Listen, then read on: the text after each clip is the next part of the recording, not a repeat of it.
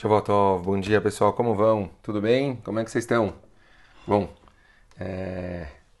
imagino que pós-Hagim, Shabbat, Hashem, espero que tenha sido um, um, dias tranquilos, gostosos com a família, conseguiram curtir, recarregar as baterias. A gente está começando uma nova semana, continuamos ainda nessa rotina de quarentena e eu pensei bastante em o que, que a gente podia conversar essa semana que pudesse ser bem prático e produtivo para todo mundo, né? Incluindo, obviamente, para mim. É, eu me lembrei de uma passagem muito legal daquele livro de como falar para os seus filhos ouvirem, né? Eu, é, eu percebo que muito da comunicação pais e filhos ele acaba sendo um desgaste da forma que a gente fala com as crianças. É importante a gente muitas vezes falar não para os nossos filhos, porque as crianças elas é, uma criança que ela não ouve não é muito ruim. Essa criança pode ter um problema na frente muito grande de limites ela pode ter uma, um problema até de relacionamentos no futuro porque ela acha que tudo tem que ser do jeito dela. Então é muito importante a gente conseguir por um lado delinear as coisas para as crianças. Porém é óbvio que também tem um outro lado da história. É muito chato a gente o tempo todo ficar falando não para uma criança. Não pode, não pode, não pode, não pode. Então, por que, que eu gosto tanto desse livro? Porque ele, ele tem algumas dicas que ele ensina a gente como a gente pode falar não sem ter falado não. Quer dizer, são, são tricks que a gente pode ter com um pouquinho mais de esperteza de pais a falar o não de outro jeito também ensinar os limites, também fazer de uma outra forma. E isso acaba ajudando a criança a entender as regras do jogo, porém é, sem ter o desgaste que a gente estava comentando agora. Então eu vou usar alguns exemplos que eu li no livro que eu me lembrei e eu queria que vocês prestassem atenção e espero que isso possa ajudar vocês. Acho que pode ser aqui algumas coisas interessantes. Então Vou dar um exemplo, um, um dos que eu, eu, realmente, o que eu acho que eu, um dos que eu, eu mais uso, que eu gosto muito. É, quando uma criança chega para mim e fala, por exemplo, assim, ah, bah, a gente pode tomar sorvete? E, e, não, e, agora a gente não pode tomar sorvete. E, e, uma forma muito boa de se falar é, por exemplo, falar assim, olha, eu adorei a sua ideia. Semana que vem, vamos marcar a gente de tomar sorvete. Pronto. Para criança, foi ótimo. 99% das vezes, eu, eu não me lembro de alguma vez isso ter dado problema. Fala uma coisa dessas pro meu filho, ele se sentiu satisfeito porque ele conseguiu o que ele queria, não, não vai ser agora. Ele pode às vezes até repetir, pô, mas não pode ser hoje? Eu falei, olha, semana que vem a gente vai, tá ótimo, tá fechado. Temos uma programação, hoje acho que está mais difícil, mas adorei a sua ideia, vamos fazer isso na semana que vem, tá fechado. Então você conseguiu o não de uma outra forma. Então, Muitas vezes, você com os recursos que você tem de pai e mãe, você pode conseguir falar o não de um outro jeito, né? Então, eh, vamos pensar uma outra coisa. Oh, um outro exemplo clássico. Eu posso então tomar o sorvete? Você vai falar assim: Ah, precisava te falar, a gente vai jantar em cinco minutos. Não, mas eu queria. Então, eu entendi o que você está falando, mas a gente vai jantar agora. Vamos jantar, e aí depois a gente fala sobre o sorvete. Vocês entendem que a gente usou informações descritivas e a gente não falou não. Temos que acostumar a tentar usar recursos de não o tempo todo desgastar com o não. Podemos usar o não, mas nem, não sempre, certo? Por exemplo, você fala para uma criança, vamos agora sair do parquinho? E uma criança falou assim, eu não quero sair do parquinho agora. Reconhecer o sentimento da criança também é uma ferramenta que ajuda muito. Ah, que chato. Putz, eu também adoro ficar no parquinho, eu adoraria que a gente pudesse ficar mais tempo no parquinho. Isso é uma das coisas que funciona muito, muito, muito. A criança adora saber que o pai entendeu ela.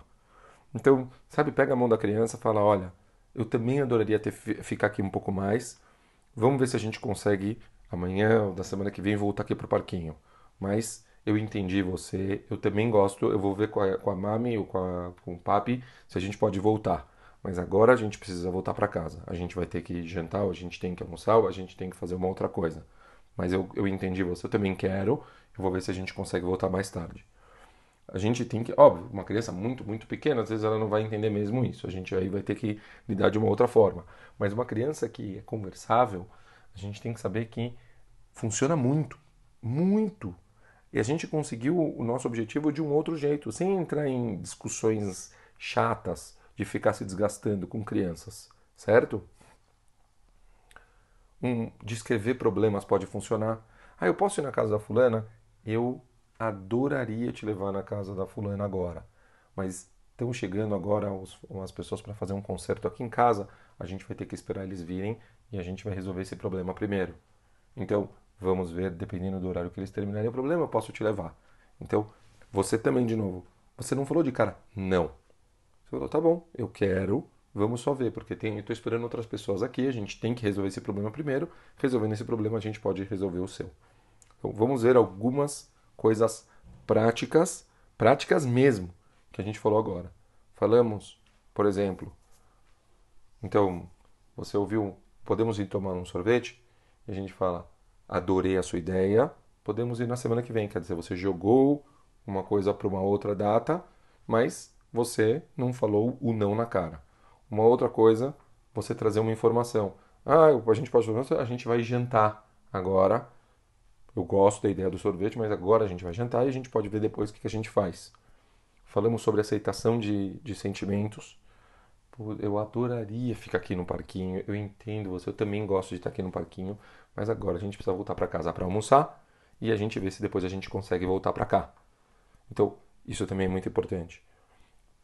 E falamos também sobre, por exemplo, trazer um problema para a pessoa, para a criança, para ela entender. Não, olha, a gente está esperando os funcionários virem aqui, eles vão fazer um concerto, a gente termina o concerto, a gente pode, a gente pode resolver, tá bom? Uma outra coisa que pode funcionar, acreditem, e, e funciona mesmo. Uma criança chegar para você e falar: Ah, eu posso ir dormir na casa do André? Vou pensar. Não, você não falou não agora. Vou pensar. Me deixa pensar sobre isso. Ok. Isso às vezes pode simplesmente retardar ou pode às vezes acabar com a história. Porque a criança é muito, é muito imediatista e momentânea. Então às vezes você resolveu um problema de agora e deu um tempo. Você pode falar para a criança, me pergunta sobre isso amanhã. Eu vou pensar agora sobre isso. E isso também foi uma outra forma de você conseguir é, empurrar a situação. Lembrem, eu estou aqui tentando só trazer para vocês formas da gente não desgastar uma, uma relação. Temos recursos para não desgastar. Não dá para o tempo todo a gente fazer o clima da casa ser um, um, clima de uma casa pesada. Não, toda hora na gritaria, toda hora na base da bronca, toda hora cara fechada. A gente tem que conseguir fazer as coisas de um jeito diferente. Múltiplas escolhas funcionam muito também. Eu, eu vejo que é uma coisa que a, a criança ela gosta para conseguir decidir coisas. Às vezes, não sei se necessariamente pode ser para não, mas é uma outra coisa de comunicação com criança que é muito efetivo. Quando você às vezes quer que a criança vai tomar banho, ou, e tal. Cê, cê, às vezes você dá uma escolha para a criança agora. Você quer ir tomar banho agora ou você quer ter, ir tomar banho logo depois do jantar? Não tem a opção não tomar banho agora ou depois do jantar. Você quer fazer a lição agora ou você quer tomar um suco, comer um bolo e fazer a lição logo depois? Você dar as opções, a criança na hora vai falar: "Não, mas eu não, você, não eu estou te dando duas escolhas, ou agora ou depois o suco. Dar as escolhas para as crianças, isso ajuda demais a você conseguir direcionar a criança para fazer o que você quer. Funciona muito na prática. Se vocês começarem a colocar na prática isso, vocês vão ver que é, é incrível, é, é fulminante. Em geral, não tem furo, tá bom? São regras de comunicação efetiva. Óbvio, fazer o curso é mil vezes melhor. Essas psicólogas são fantásticas que a gente tem aqui na comunidade, elas dão esse curso. Eu recomendo muito, já fiz ele acho que duas ou três vezes. Mas eu estou dando aqui uma ou outra dica só para vocês verem o quanto é efetivo. Depois vale muito mais a pena vocês é, fazerem, obviamente, uma coisa de longo prazo, tá bom? É... Deixa eu ver se tem mais alguma coisa que eu gostaria de recomendar.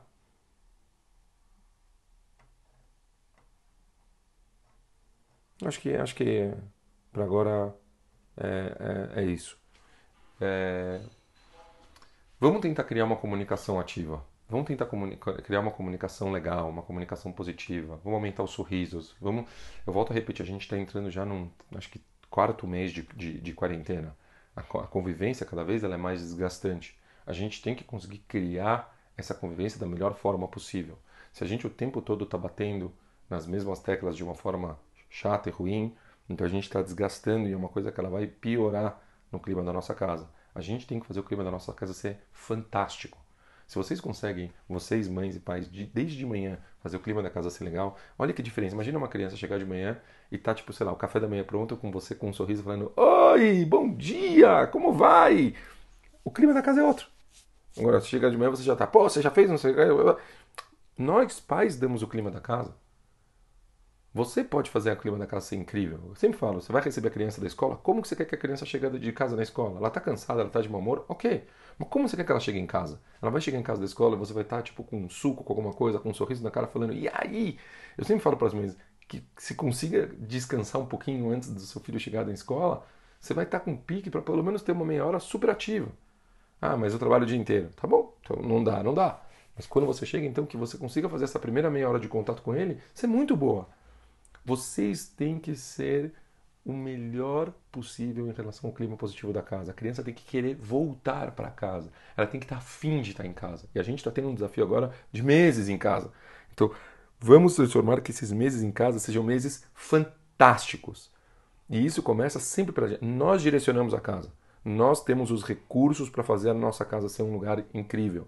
Se a gente, nós os adultos, nós que temos todo o controle da casa. A gente ficar o tempo todo down, não, não pode, bravo, usando palavras negativas. Quando uma vez eu sempre falo, você vai entrar num quarto e o quarto é uma bagunça. E você chega no quarto e começa, pô, tá tudo bagunçado, não sei o que, que zona. Por que você não entra no quarto? Procura um lugar arrumado do quarto e fala, uau, olha aqui, aquele cantinho tá arrumado, incrível, vamos fazer o quarto inteiro ficar assim arrumado igual. Vocês entendem? É uma comunicação eu estou fazendo a mesma coisa de um jeito legal. Depende da gente. Vamos fazer a comunicação da nossa casa ser uma comunicação legal. Vamos ser mais leves. Vamos tentar evitar o não, o down, aquela coisa chata. E vamos tentar fazer com que a comunicação seja incrível. Ótimo domingo para vocês. Ótima semana para vocês. Se Deus quiser, a gente continua em alguns dias com uma nova mensagem. Um beijo grande.